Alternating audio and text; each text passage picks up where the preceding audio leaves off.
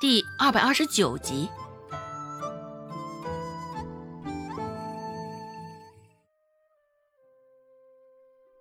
周有斌紧紧的攥着小拳头，虎视眈眈的看着周有巧，又看看孟婆子，等着最后的宣判。孟婆子没有回应，周有巧继续说道：“啊。”咱们家现在出了这样的事儿，也是捉襟见肘。若正说着话呢，就被门外一阵脚步声打断了。本以为又是哪个碎嘴的想上门来讨嫌，却发现是有些眼熟的打扮。统一的青布短衫、长裤，头上一顶红色的圆毡帽。可不就是官兵的打扮？孟婆子心里也是咯噔一声，琢磨着这几天他们周家可是没有人出去犯什么事儿啊，怎么又惹到他们上门来了？关大爷，不知今儿个你们上门来这一趟啊，是所谓何事啊？孟婆子脸上堆起僵硬的笑容，尴尬的笑了笑。为首的那名小兵斜着眼看了他一眼，面无表情的说道：“我们是奉县令的命令前来向你们收取那赔偿的二十两银子的。”这孟婆子心里一滞，感觉那口气都很难提上来，着实没有想到。还有这一茬事儿，不过这与他有什么干系？孟婆子眉心紧拧，说道：“这犯事儿的是我大儿媳妇儿，你们找她便是。怎的，还来找我这一老婆子？”官兵回复道：“他们两人在牢里，这二十两银子拿不出，你们跟他们是一家人。”自然向你们收取了，关大人，你们这未免也太过分了！怎么的，他们犯事儿了，还要我给他擦屁股？孟婆子呼吸都沉重了。这二十两银子，现在管我这个老婆子要，这世道是没有王法了吗？孟婆子用力的扯着喉咙。在太阳底下，现在这般激昂的说着话，孟婆子的脸色也是被晒得通红。只是，也是衬得他此刻的脸色更加的黑了。孟婆子是压根儿没有想到，这二十两银子还会落到他的头上，问他要。周有富也被关进大牢里去，孟婆子本就是相当糟心了。现在这般，更是糟糕透顶了。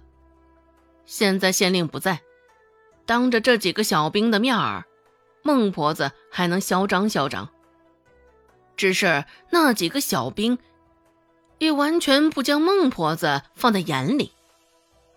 为首的那个官兵说道：“我们也是奉命令行事，不想从，可以去找我们的县令说去啊。”那官兵言语之间的嘲讽意味也是相当明显。亮眼前这个孟婆子也没有那般胆子去找县令。不过他猜的也是，孟婆子果真没有那些胆量。一听到“县令”两个字，孟婆子的脸色也变了变，变得更难看，晦涩难明。孟婆子深呼吸一口。继续说道：“你们还有没有王法？有没有王法了？现在竟然这么对我一个老婆子！钱不是我拿的，这跟我有什么关系？”那小兵一挑眉，甚是平静的说道：“哦，钱不是你拿的，可你那儿子还有你那媳妇都说，这兔子的钱被你拿了去。”管你要这二十两赔偿金，他们也是给了我们县令不少的提示啊。听到最后，孟婆子的眉头忍不住皱了起来。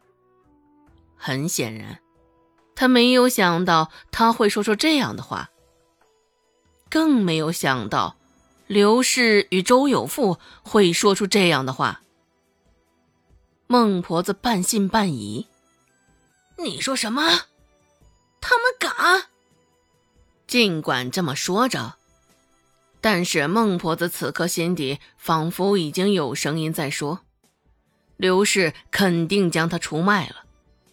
那个不要脸的，被关进了大牢里，那张臭嘴还是那般不安分，还想着拖他下水。”孟婆子心里恶狠狠地想着：“待三个月后这个刘氏出来，可得给他点颜色瞧瞧。”孟婆子深呼吸了一口，继续说道：“这接榜的是他们，弄死兔子的也是他们，跟我有什么关系？就算是上了年纪，现在腿还折了，只是孟婆子说话的力气却丝毫不小，声音呱呱呱的贼响亮。有个离他较近的小兵。”脸上被他喷的不少的唾沫星子，甚是厌恶的用袖摆擦了擦脸，往后退了两步，对为首的那个官兵说道：“老大，别跟他多废话了，现在时间也不早了，咱们还是赶紧拿了钱回去交差吧。”为首的那个官兵点点头：“行。”孟婆子一听，急了。一瘸一拐的挡在他们面前，伸着手拦着：“你们敢？要钱没有？要命倒是有一条。”嘿，这个老太婆还真的是不识相。我看呐，她这是得进大牢里一趟才会识相些。敬酒不吃吃罚酒。对于孟婆子的蛮横，那些士兵也都按耐不住了。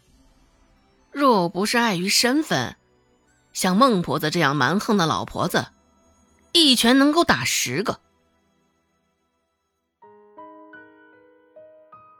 本集播讲完毕，感谢您的收听。